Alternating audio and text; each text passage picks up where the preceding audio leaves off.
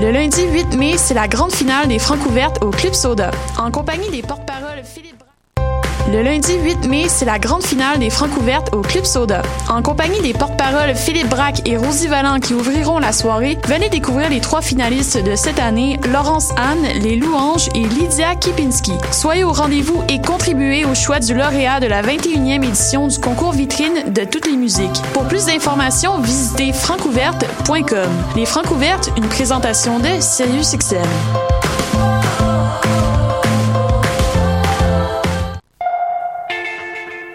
ATSA, quand l'art passe à l'action, vous invite à Cuisine ta ville les 12, 13 et 14 mai sur l'esplanade de la Place des Arts, un grand événement gratuit pour rencontrer les personnes réfugiées qui composent le tissu social montréalais. Party de cuisine, conférences, témoignages, expositions, installations, spectacles de musique, danse, théâtre, films et documentaires, même la soupe de soupe soupe est gratuite en échange d'une conversation. Les 12, 13 et 14 mai, Cuisine ta ville, esplanade de la Place des Arts. Visitez atsa.qc.ca.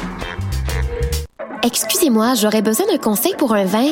Je cherche un vin surprenant, jeune, avec une finale émergente. Ah, je travaille pas ici, madame, mais ce que vous cherchez, c'est le festival Vue sur la Relève. Ah, je ne connais pas celui-là. C'est un festival qui va avoir lieu du 9 au 20 mai à Montréal. Il y a du théâtre, comme la pièce Petit crime contre l'humanité, de la danse, de la musique. Wow! Il y a aussi des parrains de soirée, Karim Ouellette, Valérie Blais, Gasoline. Le tout en collaboration avec Québécois. Je vais en prendre deux bouteilles. mais madame, je travaille pas ici. Pour les billets, allez sur vue-sur-la-relève.com.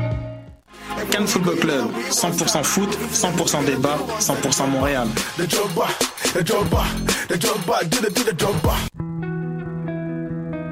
Voyage au bout de la nuit, c'est ton émission d'ambiance nocturne sur le Nightlife Underground montréalais.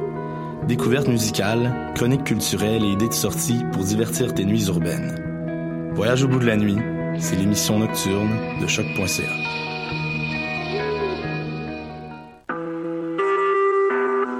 Vous écoutez Choc pour sortir des ondes.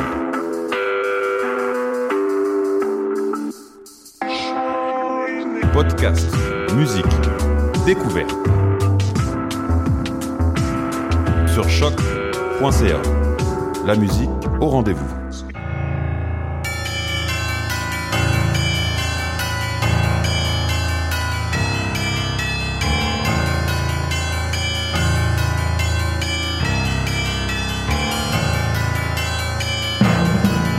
Bonsoir, vous êtes bien sur Choc, c'est le tome 19, chapitre 251, et oui déjà, de Mission Encre Noire.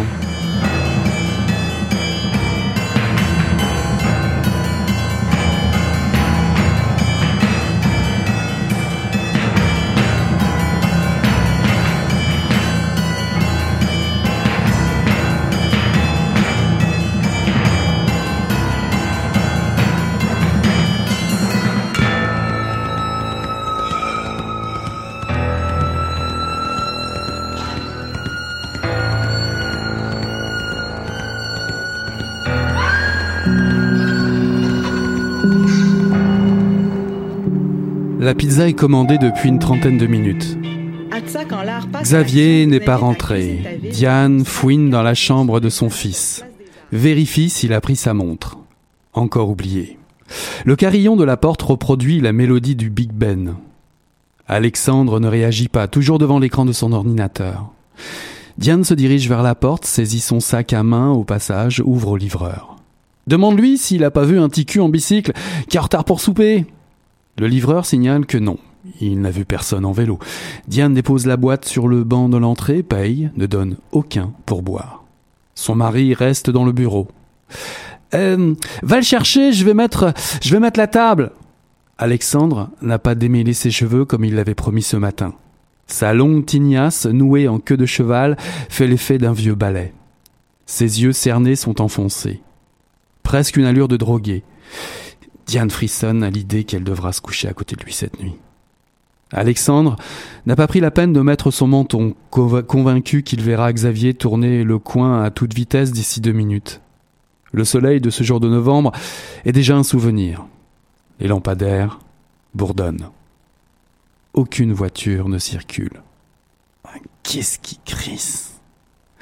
Alexandre retourne chez lui, enfiler son manteau. Il doit, être au parc. Euh, mais la pizza dans le four Ce soir, la rue de Courcy a une triste allure. La température a chuté sans prévenir, comme si l'hiver avait décidé de s'installer en moins d'une heure. Alexandre marche vers l'avenue Lafayette, au nord. Il remarque à peine l'extinction d'un lampadaire au-dessus de sa tête. Les comprimés ne font effet qu'à moitié, son genou est douloureux. L'avenue Lafayette se trouve à quelques pas, le rugissement d'un moteur le fait sursauter. Malade mental. Bonsoir à tous et bonsoir à toutes. Ceci est un extrait des Inquiétudes, euh, tome 1, euh, L'année noire, paru en 2017 aux éditions euh, Les Herbes Rouges de Jean-Simon Desrochers. Nous sommes dans un quartier de l'Est de Montréal. Xavier, 8 ans, disparaît. Diane et Alexandre, ses parents, sont sur le point de se séparer. Il est rapidement évident qu'il ne s'agit pas d'une fugue. La police déclenche la lettre Amber. Alexandre installe un centre de recherche dans son bureau et tente de mobiliser l'aide des voisins pour entamer une battue et coller des affiches un peu partout. Achille, l'oncle de Xavier, est un ancien policier devenu enquêteur, spécialisé sur les dossiers de pédophilie sur Internet. Il va prendre l'affaire et il va la prendre personnelle. Au fil des mois, c'est la vie des habitants de tout un quartier qui va se déplier sous nos yeux de lecteurs et lectrices. Les inquiétudes forment le premier tome d'une architecture implacable et surprenante.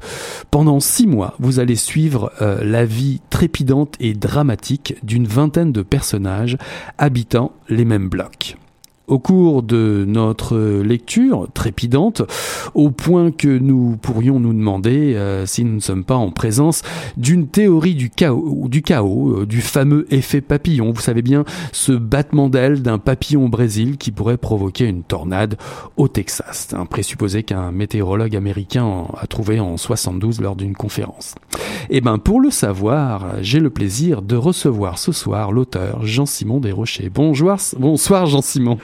Bonsoir. Alors, est-ce qu'il s'agit d'une théorie du chaos, ce fameux papillon qui aurait certainement euh, battu, euh, battu, battu, alors je vais y arriver, euh, qui aurait bougé. Le battement d'aile. Battement d'aile, voilà, c'est ça. Le battement d'aile d'un papillon dans Outremont qui aurait créé, je sais pas, quelque chose, un sourcillement chez vous pour provoquer un sujet? Probablement que j'ai déjà travaillé avec cette idée. Je crois que c'est une idée qui est assez féconde pour n'importe quel auteur. Euh, il y a même eu des films à ce sujet au début des années euh, des années zéro, si je me souviens bien. Euh, L'idée d'un événement déclencheur qui, qui fait basculer, on pourrait dire, un ensemble ou un petit groupe social. Oui, ça faisait partie de ça faisait partie de l'idée même du projet. Euh, quand on entre dans un, dans un projet de, de ce type-là, qu'on intitule l'année noire, forcément, on fait rentrer ces personnages dans la noirceur. On, m'a déjà dit que j'avais tendance à être dur avec mes personnages. Visiblement, j'avais pas, j'avais pas bien saisi le message avant d'entrer euh, dans ce, dans ce territoire narratif je me suis dit, mais non, j'ai jamais été assez dur avec eux, ils vont en baver davantage cette fois-ci. Alors, pour rappeler un petit peu euh, votre parcours, vous êtes romancier, poète, essayiste et scénariste, récipiendaire de, de nombreux prix. Vous revenez au roman après le cinéma. Vous avez co-scénarisé Ville-Marie, euh, mettant en vedette euh, Monica Bellucci et Pascal Bussière. Rien que cela, n'est-ce pas? Je rappelle que Les Inquiétudes est votre quatrième roman.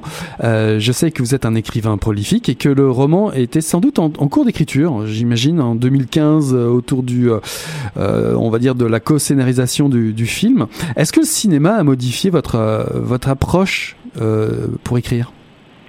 Je ne sais pas s'il s'agit d'une modification. le, le, roman était en cours bien avant 2015. Le roman, la jeunesse du roman date de 2010, en fait.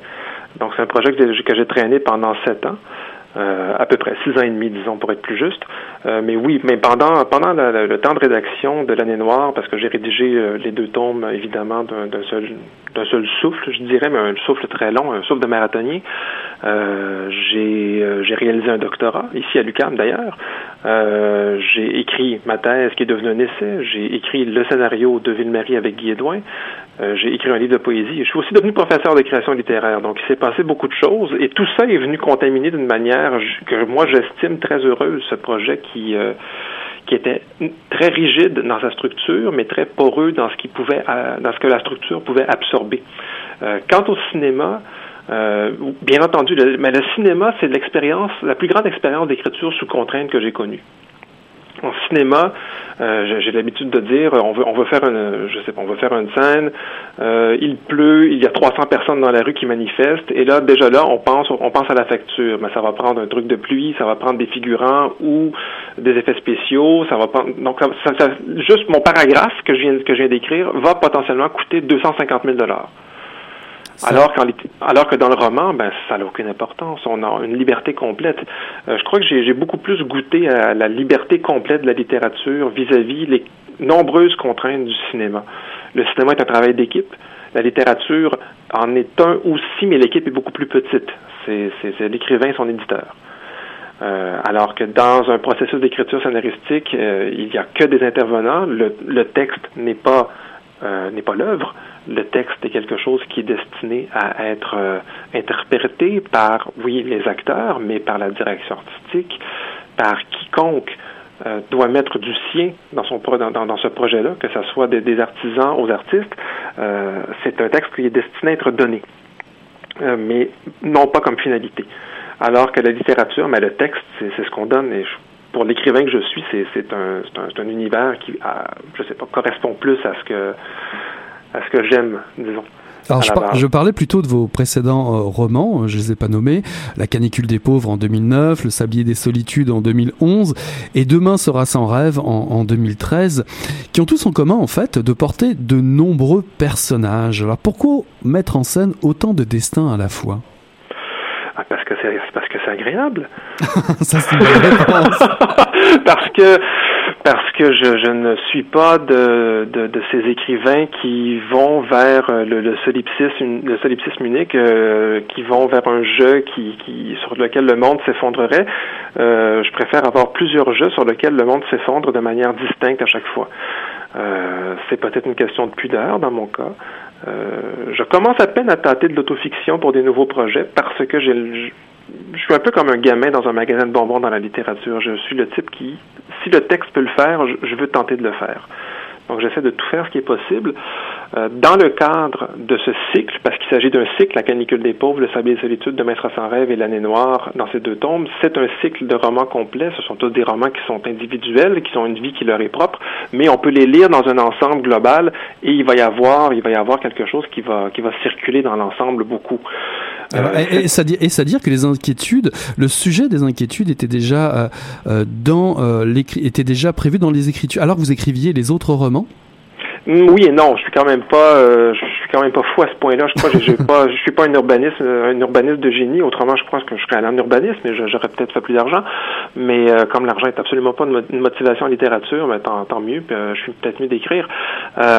non, j'ai, il y a toujours un côté heuristique. On découvre des choses au fur et à mesure qu'on écrit. On dialogue avec nos personnages, on dialogue avec la matière qu'on se donne, et on, en ayant plusieurs personnages, ben ça donne beaucoup de potentiel. Et à partir de tous ces potentiels, on crée des, on voit d'autres possibilités qui apparaissent et on décide de les exploiter ou non. Euh, j'ai des personnages qui reviennent de certains, dans certains livres. Dans les inquiétudes, j'ai des personnages de tous mes trois, de mes trois premiers romans qui y reviennent. J'ai même un personnage d'un roman d'un autre écrivain qui, qui, qui, apparaît. Euh, J'essaie de, comment je pourrais dire, de créer une matière qui est riche, mais qui est toujours centrée sur l'être humain. Et comme être humain, je, dans ce cycle-là, je n'ai jamais estimé pertinent de me mettre en scène de cette manière-là, dans ah. la fiction. Alors si on pouvait, si on pouvait mettre déjà le mettre euh, ce roman en contexte. Alors nous sommes à Montréal, euh, euh dans l'est. Alors d'abord, est-ce que ce quartier dans l'est de Montréal existe-t-il vraiment? Pas du tout. Pas du tout. Il n'y a aucune avenue Lafayette dans l'Est. Il n'y a pas de, de rue Néligan. Il n'y a pas de rue de Courcy. Euh, ah, si, je, je, l'ai. Il y, a une rue de, il y a une rue de Courcy, j'ai fait le test, mais j'ai trouvé que celle-là. ah, mais ils ont, ils ont peut-être changé de nom depuis le temps où j'ai fait la recherche. Ah, c'est possible. Euh, il y a des nouvelles rues qui apparaissent, ça c'est un drame. Euh, mais non, c'est un, c'est un quartier que j'ai créé de toutes pièces qui fait euh, un peu partie de mon, de mon Hochelaga Maisonneuve imaginaire, je dirais. Euh, et j'ai recomposé quelque chose de la même manière qu'il n'y a pas un immeuble qui s'appelle le Galant qui serait quelque part dans le quartier latin. Euh, de la même manière qu'il n'y avait pas une rue en thermomètre comme dans Demain sera sans rêve. Donc je crée un univers qui se qui arrive par une forme de surimposition sur notre réel.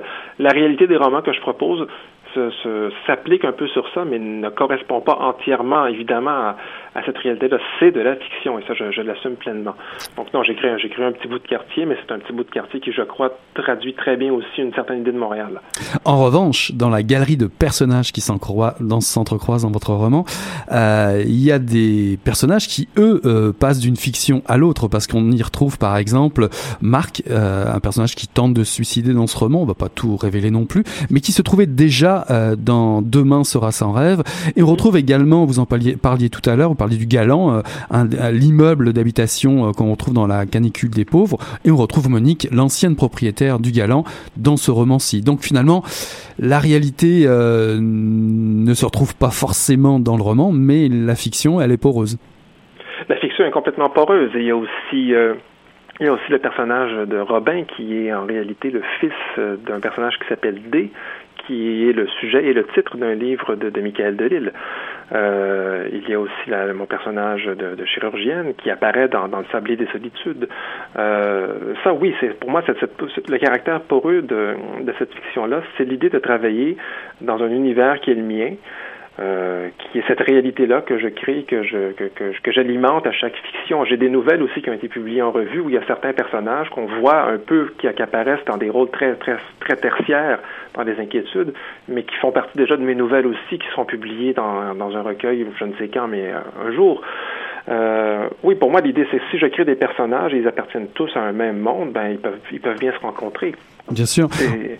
C'est l'avantage d'aller avec une polyphonie, d'aller avec euh, cette multiplicité et qui crée des rencontres qui a priori ne seraient peut-être pas possibles, mais qui le deviennent au fur et à mesure que le récit gagne en, volume, en, en, intensité. Ça devient un peu une mythologie à l'intérieur de laquelle je circule avec une, certaine, liberté, mais aussi avec de plus en plus de contraintes.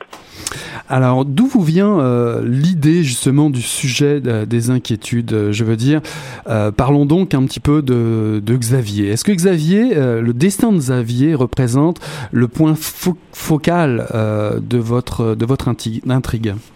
Oui, euh, j'étais tombé sur euh, 2666 de Roberto Bolaño que je cite au début des inquiétudes. Euh, et je, ce que je trouvais génial avec 2166, ben, il y a plusieurs choses que je trouve géniales à propos de ce livre, euh, qui selon moi est le premier grand roman du 21e siècle. Euh, le roman était conçu sur un personnage absent tout le monde était à la recherche de Benno Bonardi Moldi et on cherchait ce personnage d'une certaine manière où on, en, où on entendait parler, mais en étant absent, il était toujours là. Et je me suis dit, ah, c'est intéressant de créer, un, de créer un univers multiple comme ça sur un personnage fantôme. Donc Xavier qu'on qu voit à peine au début et qui devient et qui devient le fantôme de lui-même et qui apparaît qui, et qui réapparaît pas toujours des plus de la, des plus belles manières, c'est un, un, euphémisme de dire ça. Mm-hmm. Euh, c'était une idée un peu de, de créer euh, un centre absent dans, autour, autour duquel graviteraient ces personnages et toute forme de gravitation autour d'un centre absent, ben oui, forcément, on revient à la théorie du chaos, ça devient un chaos. Parce que dans l'absence de centre, il n'y a qu'une apparence de sens autour des, des, parcours des personnages, et tout ça finit par se télescoper ou se, se dérégler d'une manière ou d'une autre, mais jamais à des échelles qu'on peut soupçonner. Parfois, c'est d'un personnage à l'autre. L'idée sous-jacente qui, qui, avait motivé tout ça était le premier titre du projet, c'était un concept, c'était le concept du gridlock. Le gridlock, c'est quand on est dans un quadrilatère, justement, et qu'il y a des voitures qui bloquent chacune des voitures à chaque intersection. Mm -hmm. Donc, rien, rien ne bouge parce que chaque voiture empêche chaque voiture de bouger. Donc, on appelle ça un gridlock. Euh, à New York, c'est un problème euh, très commun qui coûte très cher d'ailleurs. On peut choper des contraventions terribles si on, si on, crée un gridlock. L'idée était que tous les personnages, par une volonté d'aller quelque part, finissaient toujours par bloquer quelqu'un d'autre. Donc l'idée était de créer un, roman où on parlait justement de l'immobilisme, de l'incapacité de tout un chacun à se réaliser à cause du désir des autres. Tout ça s'est transformé avec cette idée-là de centre absent. Donc le centre du gridlock étant l'absence même de cet enfant-là, et tout le monde qui tente de faire quelque chose, soit de le retrouver, soit de simplement mener une vie à travers ça en s'en foutant complètement ou en le prenant en considération, en s'y impliquant d'une manière ou d'une autre. C'était pour moi une manière de, donner une vie à tout ça, de donner un mouvement général à tout ça, un mouvement qui pouvait très bien se dérégler aussi, parce qu'un mouvement qui roule tout seul, ben, c'est un peu emmerdant quand même. Bah, c'est surtout qu'on a, vraiment l'impression, euh, en, lisant euh, les inquiétudes, d'un habile puzzle. C'est tellement construit, on se demande par quel bout euh, vous aviez pu commencer, parce que finalement, on a enlevé une pièce. C'est le fameux gridlock. On a enlevé la pièce, la pièce Xavier, et, on voit les conséquences sur l'ensemble d'un quartier. Comment avez-vous procédé pour bâtir votre plan? Vous êtes parti de Xavier justement? Oui, je suis parti. L'événement, le, premier chapitre a toujours été le même.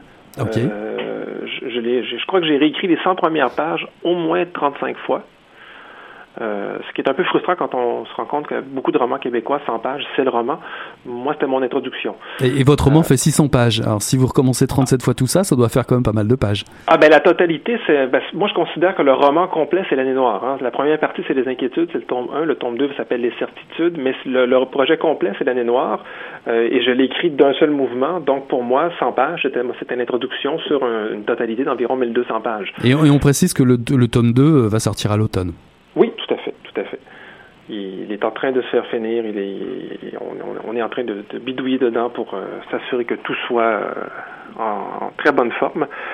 Euh, mais j'ai beaucoup réécrit les 100 premières pages parce que je tenais à, premièrement, ne pas répéter des schémas narratifs que j'avais déjà explorés. Mm-hmm. je tenais aussi à faire évoluer la stylistique. Euh, la canicule des pauvres, on était davantage dans une forme euh, de saisie de l'action, on était presque dans un, imaginaire un peu de bande dessinée. Euh, C'était pour ça que le roman était, donné à voir à travers les yeux d'un BDiste vers la toute fin. Le Sablier des Solitudes est un roman sur l'accumulation, l'énumération et la concaténation, donc le carambolage. Demain sera sans rêve est un roman sur la mémoire et l'émotion. Euh, et j'ai voulu prendre toutes ces, ces manières-là et en créer une synthèse immense dans l'année noire, où oui, on est dans l'action, mais l'action mène à l'émotion et tout ça devient une suite d'événements. Et justement, probablement l'idée d'effet papillon qui génère toujours du sens, qu'on le veuille ou non.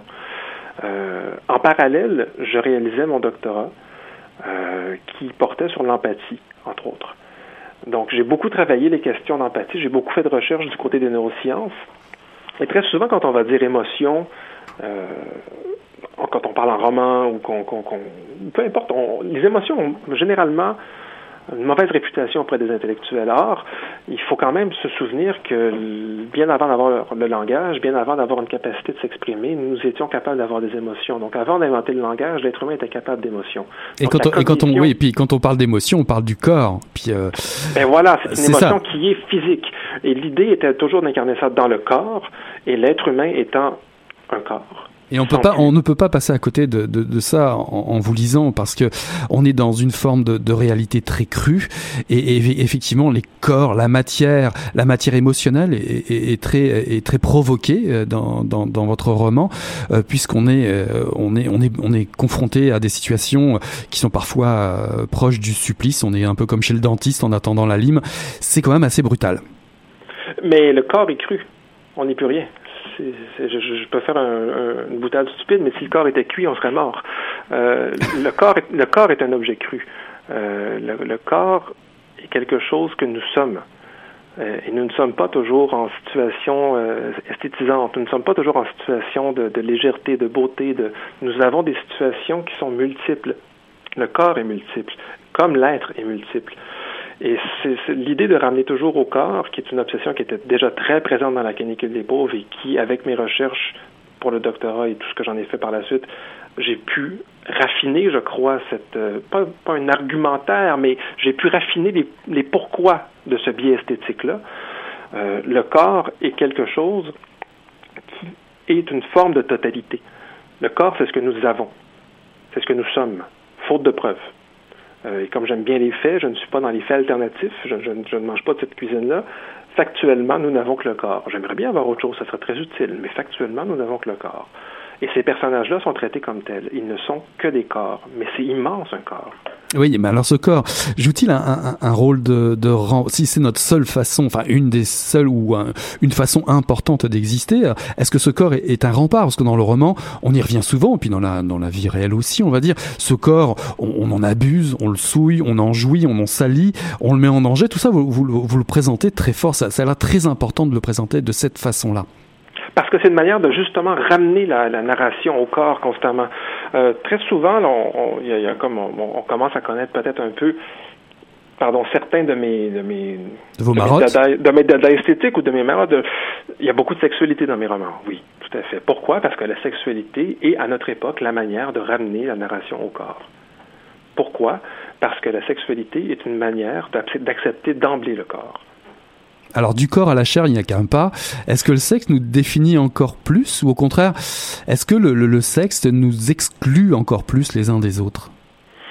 Je crois que dans, mes romans, euh, il y a très souvent une très grande misère sexuelle. Euh, or, cette misère sexuelle-là n'apparaît pas dans mes romans parce que je, je, décide de façon aléatoire. Non, cette misère sexuelle-là, je la perçois, je la ressens, je l'entends, je la lis. Euh, je crois que nous avons un très grand problème avec le corps et que notre, notre rapport trouble à la sexualité provient, entre autres, d'une une forme d'épiphénomène de notre incapacité à comprendre ce que nous sommes en tant que corps, en tant qu'être vivant. Euh, on, va, on va dans des considérations peut-être plus philosophiques de ce côté-là. Je ne veux pas non plus aller dans, dans, dans, le terrain parce que là, on va, on va parler pendant des heures et des heures et ça va être terrible. non, ça va être Mais, agréable, au contraire.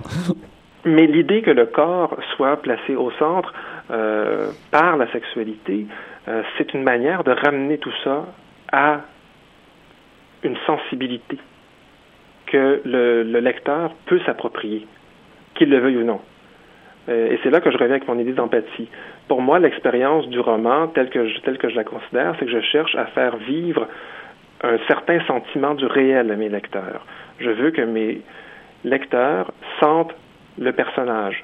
Pas qu'ils le comprennent, qu'ils le sentent, qu'ils soient dans le feeling, dans la perception fine de ce que le personnage peut ressentir. Et la sexualité est une manière d'y parvenir parce que ce sont des accès rapides. Ça simplifie l'accès. Et à partir du moment où on a décloisonné certains a priori du lecteur, le lecteur est plus poreux et plus, euh, plus, comment je pourrais dire, ouvert à être touché peut-être par d'autres manières, d'autres d'autres spectres émotifs, je dirais. Et puis il y a aussi beaucoup d'effets miroirs dans, dans votre roman. J'appelle ça comme ça, c'est-à-dire cette idée, encore en revenant à l'effet papillon, que finalement notre vie est, est peut-être faite de petits et de grands bouleversements. Je m'explique. Euh, il y a par exemple un incendiaire qui dé déclare des feux, mais malgré lui, il déclenche une rencontre amoureuse. La mort d'une aînée euh, dans, dans, dans, un hôpital qui permet un rapprochement aussi romantique. La mort d'une un, proche aussi qui change l'ambiance d'une classe qui paraissait euh, condamnée pour pour une prof. Notre vie est faite comme ça, de petits et de grands bouleversements. Absolument, mais en fait, les grands bouleversements sont très rares dans l'existence. Généralement, quand un grand bouleversement nous tombe dessus, nous n'avons pas la capacité euh, de, saisir la, pleine portée de la chose. Euh, je, parlais avec quelqu'un aujourd'hui qui, a vécu euh, de très près les attentats du Bataclan. Elle a recueilli des, elle a recueilli des témoignages suite à, ces événements tragiques. Et elle me, disait que des personnes qui avaient, du sang sur eux, des vêtements déchirés, ils n'étaient pas blessés, mais ils, ils racontaient tout et d'une manière complètement détachée. Il n'y avait aucune implication émotive, pratiquement. Ils disaient, oui, ils sont rentrés, ils ont rafalé les gens. C'est... Pourquoi? Parce que, mais ça, on parle d'un grand événement dans une vie individuelle. On parle d'un grand événement sur, tous les aspects, mais quand on le vit individuellement, c'est, immense dans une vie. Mais quand on est dedans, la distance est inexistante. La distance s'acquiert dans le temps qui passe et dans la valeur qu'on finit par donner ou que notre, incapacité à bien cerner la puissance de l'événement nous fait subir de façon plus inconsciente. Donc, la vie est généralement traversée uniquement de petits événements, mais qui gagnent en grandeur dans l'importance qu'on finit par leur accorder de manière volontaire ou involontaire. Alors, ce qui est intéressant aussi dans, dans, dans les inquiétudes, c'est que euh, on peut dire finalement que l'enlèvement du petit Xavier euh, qui est peut-être un, un, grand événement dans le livre, agit comme une métastase, une maladie qui, qui contamine finalement l'ensemble du corps social de ce quartier. Oui, tout à fait. C'est l'idée. Euh, c'est l'idée un peu aussi de jouer avec le, le, génie du lieu. Hein. C'est, abstrait l'idée de génie du lieu, mais il suffit parfois justement, en effet, d'un, petit événement. Euh, pour la plupart des gens, un enfant qui disparaît, on va dire ah, mais c'est quelle tristesse, c'est terrible. On va en parler peut-être pendant deux minutes avec quelqu'un et on passe à autre chose. Or, pour les personnes qui sont dedans au quotidien, c'est tout autre chose. Et les gens qui s'en approchent, donc il y a une gradation qui s'y fait. Et oui, c'est quelque chose qui, comment je pourrais dire, qui ronge le corps social, qui ronge à peu près tout, qui peut ronger ce qui, ce pouvait avoir de beauté dans, dans, dans, cette, dans, cet espace-là. Mais encore là, l'idée derrière tout ça était d'aller dans le roman noir. Je voulais aller dans ce territoire-là. Euh... Et vous, vous, vous, vous taquinez même le thriller par certains moments. Ah oui, je l'assume pleinement, je l'assume pleinement. c'est pas un défaut. non, mais non, mais je disais de, de, de Demain sera sans rêve que c'était un faux roman, un faux roman de science-fiction. Euh, J'avais lu des critiques, on me disait non, mais c'est pas vraiment de la science-fiction parce que c'est plus humain et bla et bla et bla. Et je, en le relisant pour, pour, pour écrire évidemment l'année noire, euh, je me dis non, mais c'est de la science-fiction, je l'assume. Tant pis, merde, on, doit assumer les noms qu'on peut donner aux choses. Et là, oui, j'ai fait une forme de, de thriller, j'ai fait une forme de roman policier. Est-ce que parfois c'est du roman pornographique? Peut-être, mais c'est du roman. Du roman, ça peut être tout. Ça peut être tout, puis ça peut être aussi euh, plusieurs cellules narratives. Hein. Vous invitez vraiment, vraiment vos lecteurs et lectrices à regarder euh, sous différents angles euh, euh, votre intrigue et cette vie de quartier. Et, vous allez même, j'ai même pensé à Carver, Raymond Carver par moment, parce que vous, y allez jusqu'à l'absurde. Je me souviens d'une nouvelle où il y a un couple qui mange à, la table de dîner comme ça, puis il y a un dindon qui arrive et finalement le dindon est, est un personnage de la nouvelle. Et puis finalement, on, trouve ça normal. Bon, je dis pas qu'il y a du dindon dans, dans votre roman, quoique il pourrait y en avoir, mais vous allez jusqu'à l'absurde parfois. N'hésitez pas, ça fait partie de la vie. Oui, mais exactement. Mais c'est, ça vient d'une voracité. On n'écrit pas un roman de, de, un projet de 1200 pages euh, qu'on en deux. Euh, on n'écrit pas ça si on n'a pas faim. Euh, il faut prendre de très grandes bouchées ou encore beaucoup de petites bouchées, mais il faut avoir très faim. Euh, je suis quelqu'un de vorace de ce côté-là. Je suis quelqu'un de curieux. J'essaie d'entrer le maximum d'informations. Je, je, la quantité de recherches que j'ai fait, ne serait-ce pour savoir comment une chirurgienne, quelle est la journée d'une chirurgienne, par exemple, euh, quelles sont les, les, comment fonctionnent les, les, les, ligues de hockey euh, professionnelles euh, liées à la Ligue nationale pour le personnage d'Alexandre. Mm-hmm. Des recherches qui n'ont absolument rien à voir, mais qui pour moi sont fascinantes parce que comme, comme, comme gamin, euh, tout seul, euh, dans son bureau, ça me permet d'entrer, moi, dans des univers avec mes recherches où je n'irai jamais. Et, nous, de nous retrouver dans une urgence sans forcément être le sujet principal, ce qui est plutôt pas mal. Mais vous nous faites aussi penser que bah, finalement, la fiction est un peu partout. Euh, maintenant, quand je sors de chez moi, je regarde mon voisin et je me dis tout de suite, hein, hein, euh, dans quelle violence de passion vit-il N'est-ce pas Grâce à vous? Non, mais il faut quand même pas que je, je, je sois moi-même un corrupteur social complet. non, on va me faire boire, on va me faire boire la ciguë avant l'âge vénérable de, de, Socrate. Il y, a, il y, a, une limite à corrompre la jeunesse. Mais euh, non, mais nous sommes des êtres fascinants. Euh, nous sommes des êtres dangereux. Nous sommes des êtres beaux, nous sommes des êtres tristes, et nous le sommes parfois tous dans la même journée. Euh, je ne crois pas à, des récits qui font des personnages, des, figurines de carton-pâte qu'on déplace uniquement comme des fonctions. L'être humain, c'est du corps, sa vie, ça palpite, c'est instable. Et je dois, pour être intellectuellement honnête, rendre compte de cela de la façon la plus claire possible. Maintenant, est-ce que ça dresse un portrait qui est plutôt noir? Mais notre, notre époque n'est pas très très belle, à mon avis. Euh, c'est sûr qu'on est loin, on est loin de Michel Tremblay et des euh, des grands débats, des grandes réunions de cuisine euh, avec les tantes, les sœurs, etc. On trouve pas ça dans votre roman. Non, on est dans une très grande solitude. La solitude est un vecteur central de, ce cycle de romans. Pourquoi? Parce que c'est un, c'est un, pas un mal contemporain, c'est quelque chose qui a toujours existé, mais nous avons une autre manière d'en faire l'expérience maintenant. la solitude est beaucoup plus bruyante qu'elle l'était, mais elle n'est pas moins seule. Euh, aussi, nous vivons présentement une époque qui euh, mine de rien, moi, j'ai fait beaucoup de recherches euh, pour, ne serait-ce que Demain sera sans rêve, où j'ai quand même permis, je me suis permis l'anticipation. Je me suis tapé tous les rapports du GIEC, j'ai essayé de voir où allait le climat. Mais le climat, il nous mène dans le mur. le changement climatique est maintenant complètement absent des discussions. On fait un peu comme si on avait admis que, ah oui, d'accord, bon, on est dans la plus grande, dans une période d'extinction massive, les océans s'acidifient, euh, il y a plein de négationnistes partout. Donc, euh, c'est un peu comme si collectivement, on avait accepté de se foutre en l'air euh, comme espèce. on ne voit plus le discours environnemental qui est nulle part, alors que c'est un discours qui est plus qu'un discours. On parle de faits et on parle de potentiels changements tragiques pour l'être humain. et tout ça est disparu des discours. Ils étaient, très présents dans les années zéro, dans les années 10, tout ça est disparu même auprès d'une certaine jeunesse qui maintenant en a plus pour la justice sociale que pour l'environnement. C'est très bien la justice sociale, c'est nécessaire. Mais si on n'est plus capable de vivre. Attendons, soyons, soyons patients. Les deuxièmes tours arrivent un peu partout. Euh, ayons confiance euh, en la jeunesse. Oui, j'ai, ah non, mais j'ai, mais j'ai, non, mais j'ai une confiance. Mais j'enseigne à l'université. J'ai une, j'ai une confiance totale en jeunesse. Ah, c'est, sûr. En tout cas, on sort, on sort de votre roman euh, à bout de souffle, ravi, en tout cas pour ma part, et un peu tordu de fatigue.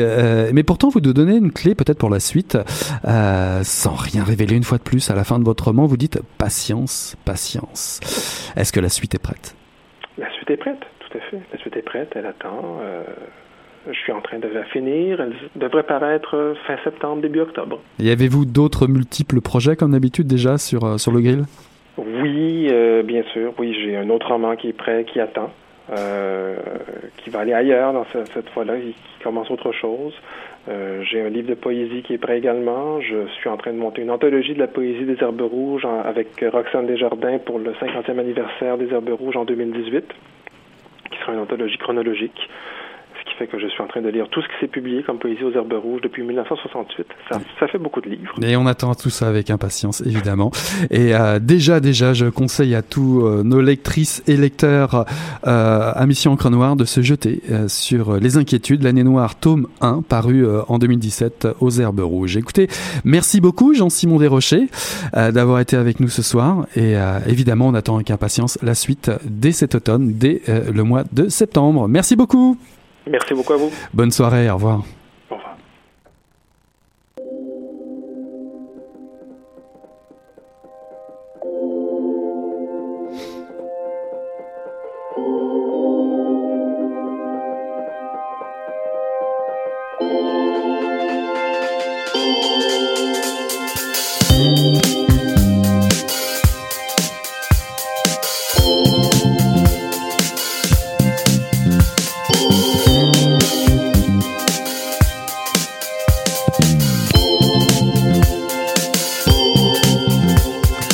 sudden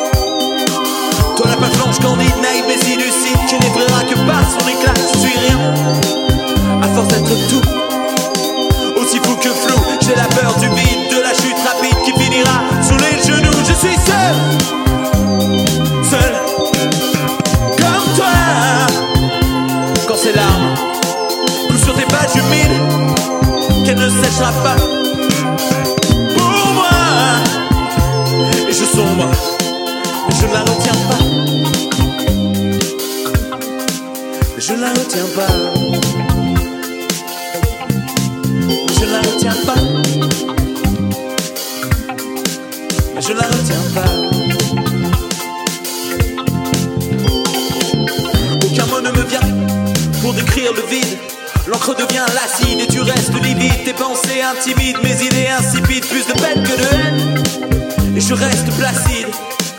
J'attendrai des semaines pour que tu sois pleine de mes textes incertains, de mes pensées lointaines. Oh, je suis seul, seul, comme toi. Quand ces larmes coulent sur tes pages humides, qu'elles ne séchent pas.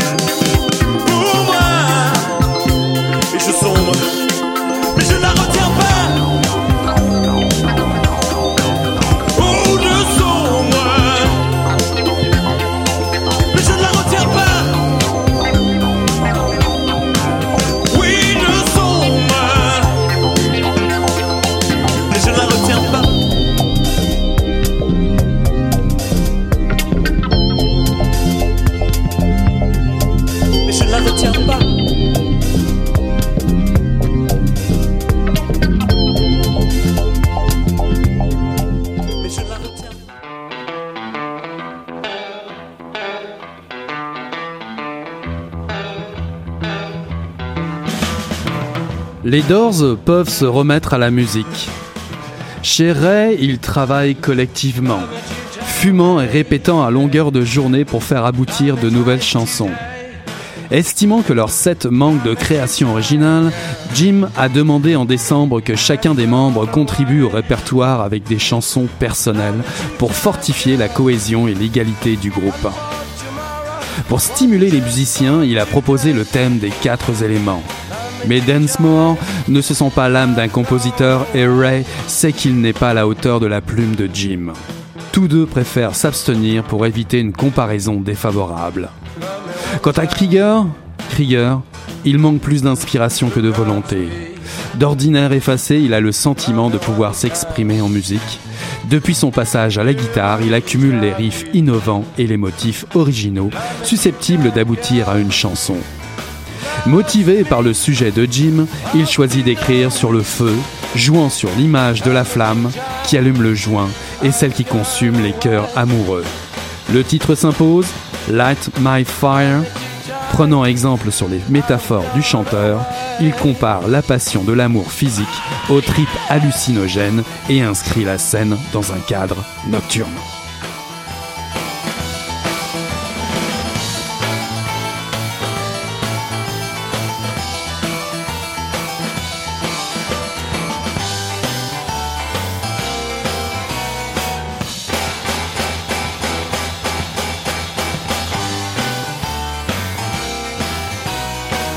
Voilà, ceci est un extrait de The Doors, Ships of Fool de Steven Gesovanier, paru en 2017 aux éditions Le Mot et le Reste.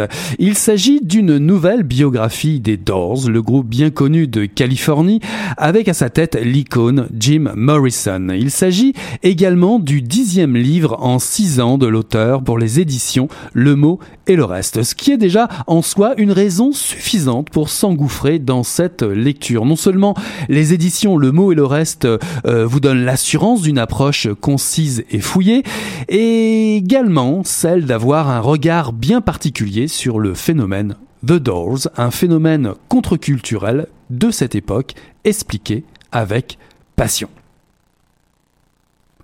La musique américaine des années 60 et 70 est en pleine mutation. Elle est riche en musique engagée contre les nombreuses guerres, seul pays à maintenir un niveau de vie acceptable, ayant évité les dégâts de la Seconde Guerre mondiale, les USA poursuivent leur extension coloniale. La guerre du Vietnam va accentuer massivement les protestations et mettre en lumière le besoin de lutter contre la ségrégation et le besoin de s'émanciper du joug de la morale religieuse. C'est dans ce contexte texte que va, va naître le groupe The Doors en 1965.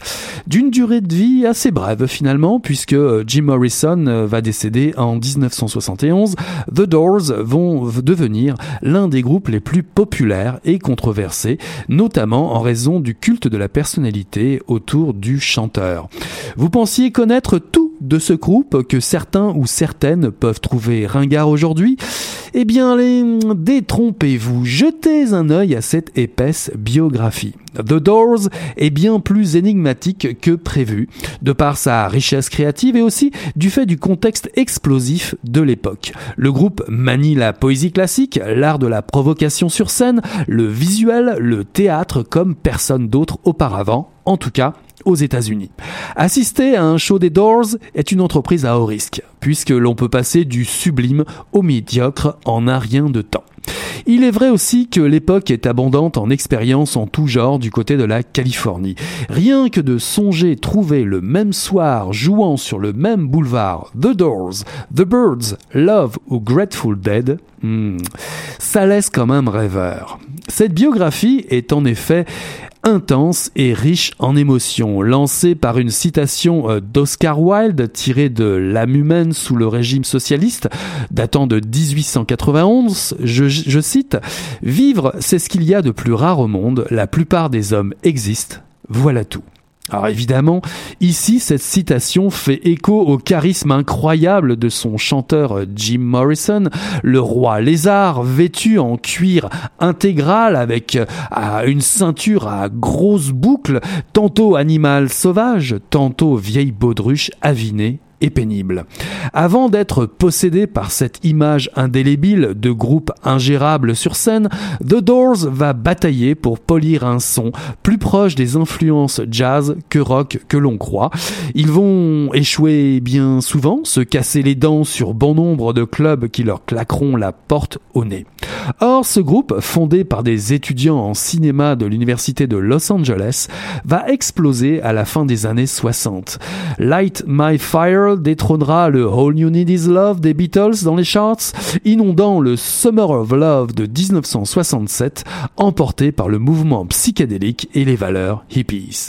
L'auteur accorde une large part à la genèse du groupe, à sa gloire, aux procès qui jalonneront leur parcours et à la chute ultime qui, qui mettra fin à l'aventure. Enfin, vous découvrirez comme moi que le groupe n'est pas tout à fait mort par la suite, une partie de l'héritage sera mis à profit. La Nef des Fous, The, Chips, The Ship of Fools, le titre, le sous-titre de l'ouvrage, ben, finalement est une œuvre de Jérôme Bosch, le peintre, le peintre flamand. Un navire branlant accueillant un équipage des plus hétéroclites et qui menace de chavirer. Une œuvre psychédélique qui illustre bien l'atmosphère de fin de siècle qui habite ce livre parfois. Excès en tout genre, appel à la révolution sensuelle, rock'n'roll débraillé et habité par les incantations du roi lézard, The Doors est un ouvrage qui vous invite à découvrir le meilleur comme le pire de la trajectoire d'un groupe des plus sauvages, une, et moins, une image moins connue. Steven Gésovanier tord l'image glamour qui accompagne trop souvent ce groupe. Il avance plutôt dans une critique plus factuelle, qui s'appuie volontiers sur l'analyse des disques, les rééditions, les articles de journaux d'époque, les anthologies et les diverses compilations. Je dois préciser que vous trouverez ici, pour les fans et les moins fans, euh, l'histoire quasiment détaillée de chaque tune, quasiment de chaque album.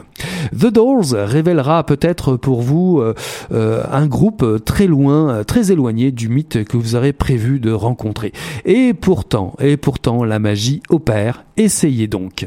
Repassez-vous votre vieux vinyle sur la platine et en filigrane de l'écoute de Love Me Two Times, n'oubliez pas que Jim Morrison continue de frôler la mort au volant de sa Ford Mustang bleue, roulant vite et sous pour finir sa course dans un arbre ou sur un trottoir. The Doors, Ship of Fools de Stephen Gézo Vanier, paru en 2017 aux éditions Le mot et le reste. Sometimes my love may be put on hold. Sometimes my heart may seem awful cold. These times come times go. As long as I live, all you need to know is it's so dark, ain't about to forget. All we've had, and all.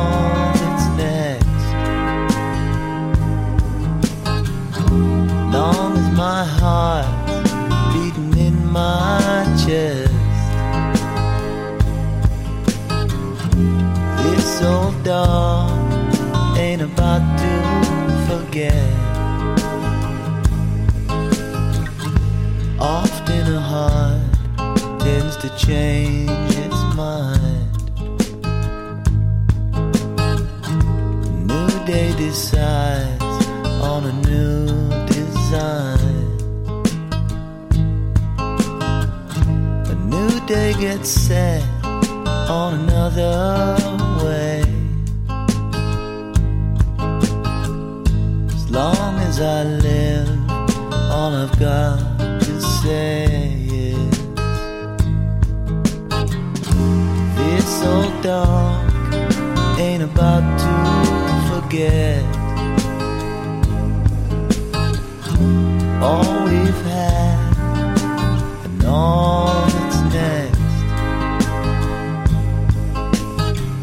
long as my beating in my chest.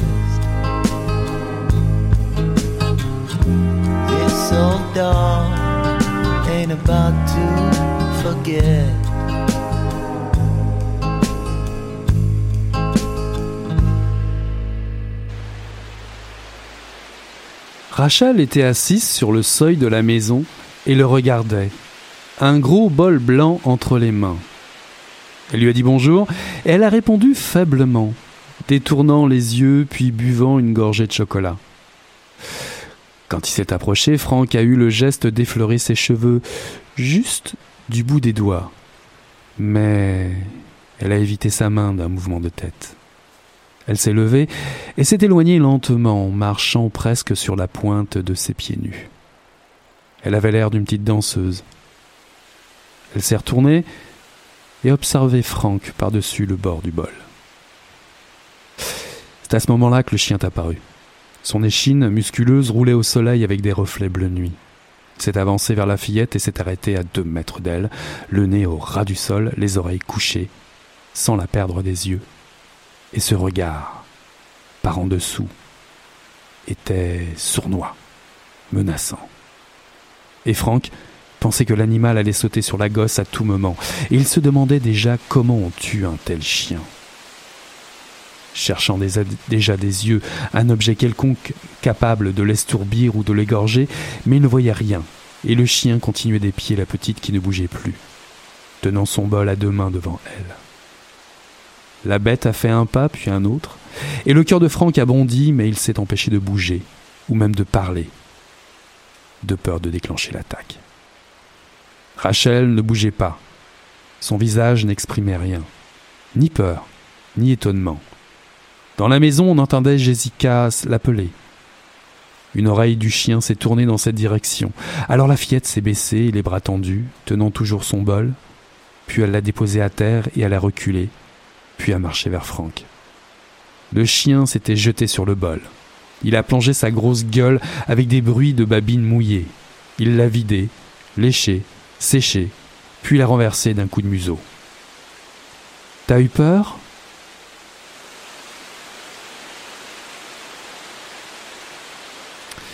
Ceci est un extrait de Prendre les loups pour des chiens d'Hervé Lecor, paru en 2017 aux éditions Rivage. C'est avec, avec pardon, régularité que nous présentons ici les ouvrages de cet auteur français, et ce depuis la découverte de L'homme aux lèvres de Saphir, puis des cœurs déchiquetés, et le fameux Après la guerre, tous publiés chez Rivage et tous récompensés.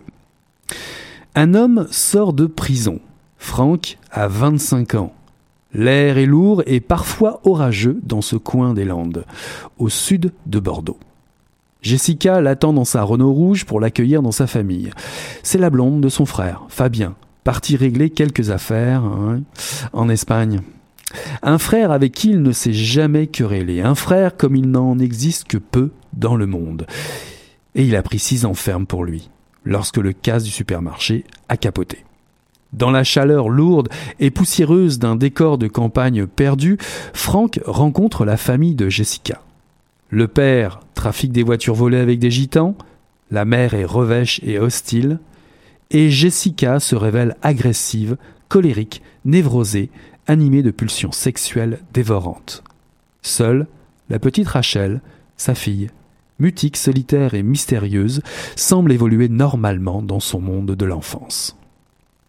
Dans ce décor bancal et nuisible, un chien noir, le poil ras, bosselé de muscles, sa tête carrée, surmontée d'oreilles taillées en pointe comme deux fers de lance, se prénommant Goliath, monte la garde. Frank va attendre le retour de son frère. Il ne pourra cependant échapper à la mécanique toxique qui anime cette famille. Il pourra fuir avant, il pourrait fuir avant que tout ne se détraque. Mais le peut-il vraiment et le peut-il seulement? Hervé Lecor emprunte son titre à une citation d'Aragon, tirée du poème Est-ce ainsi que les hommes vivent? Un poème qui dit l'impossibilité d'empêcher les choses d'arriver et surtout de ne pas s'y trouver mêlées. Cette atmosphère de noirceur étouffante amplifie la tragédie qui se déroule dans un huis clos autour d'une famille dysfonctionnelle. Lorsque les hommes attendent, ils s'assoupissent, ils s'ennuient ou préparent un mauvais coup, et ce n'est jamais bon signe de toute façon. À l'image de la bête noire qui les frôle et les épie sans cesse, il y a une part de mystère qui accompagne la lecture. L'auteur crée une sorte de huis clos étouffant. La nature est rêche, sèche. Cette forêt touffue, proche et noire est inquiétante. Ça reste comme un point d'interrogation en suspens, une énigme supplémentaire qui agace. Les rapports entre les personnages est trouble, emplis de silence lourd qui laisse sur la défensive. Parfois, parfois, il existe un semblant de lumière, un semblant d'espoir dans les élans de Jessica ou quelques paroles de la petite Rachel. C'est bien mince, et pourtant, Franck s'y laisse prendre. L'écriture d'Hervé Lecor crée ce lien fragile entre tout ça. Elle est pragmatique, à l'image de Franck. Il a besoin de proximité, de chaleur humaine. L'économie des mots n'empêche pas de se raconter, simplement. Raconter son enfance, difficile, ses souvenirs de baignade, raconter son frère. Franck traverse un désert. Ces déserts qu'il habite lui aussi. Il le sent. Le territoire où ils évoluent tous est maudit. La survie n'explique pas tout, bien sûr. Que peut-on faire dans un tel contexte? Peut-on se révolter, fuir sa condition? Oui, mais oui, mais à quel prix? Franck ne fuit pas son passé. Il apprendra peut-être que le verre était dans le fruit de le départ.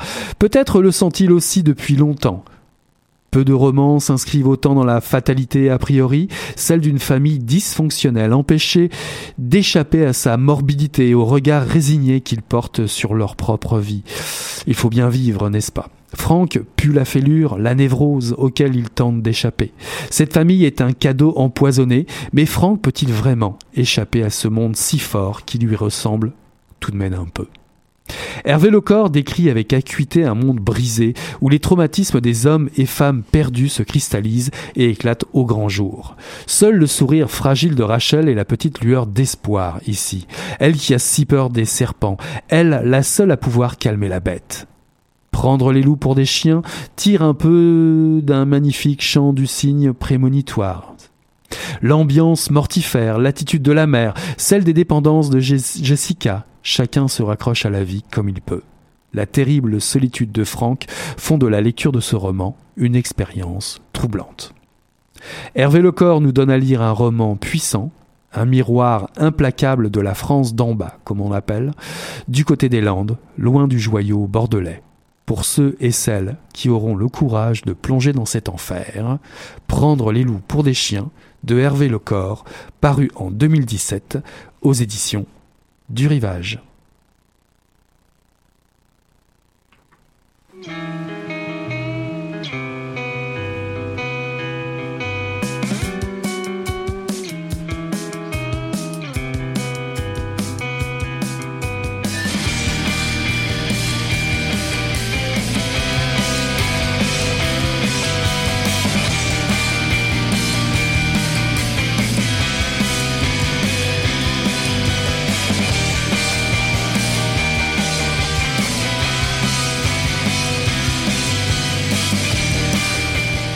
Euh, pas le temps, pas le temps pour Lady Finger. J'ai eu l'occasion aussi de vous passer euh, Mac de Marco. Pas vraiment le temps, c'était This Old Dog. Mais enfin, je vous dis quand même qu'il est en show euh, le 10 mai et le 11 mai au Métropolis de Montréal. Précipitez-vous. J'ai aussi le plaisir de vous faire passer un vieux morceau des Doors, Love Me Two Times, que vous aurez certainement reconnu. Et le premier, la première tune était tirée bah, du dernier EP de Of Course avec un titre qui se euh, qui s'intitule Seul. Voilà, ce soir euh, j'ai reçu euh, l'écrivain Jean-Simon Desrochers qui venait nous présenter son dernier roman Les inquiétudes tirées des, de l'année noire, le tome 1 de l'année noire paru en 2017 aux Herbes Rouges. Je vous ai présenté également The Doors, Ship of Fools, la nef des fous de Steven Gésovanier paru en 2017 aux éditions Le Mot et le reste, ainsi qu'une perle noire, les loups pour des chiens de Hervé Lecor, paru en 2017 aux éditions Rivage. Voilà qui conclut le tome 19, chapitre 251 de Mission Encre Noire. D'ici là, restez branchés sur choc.ca. On tourne la page et je vous dis à la semaine prochaine. Salut là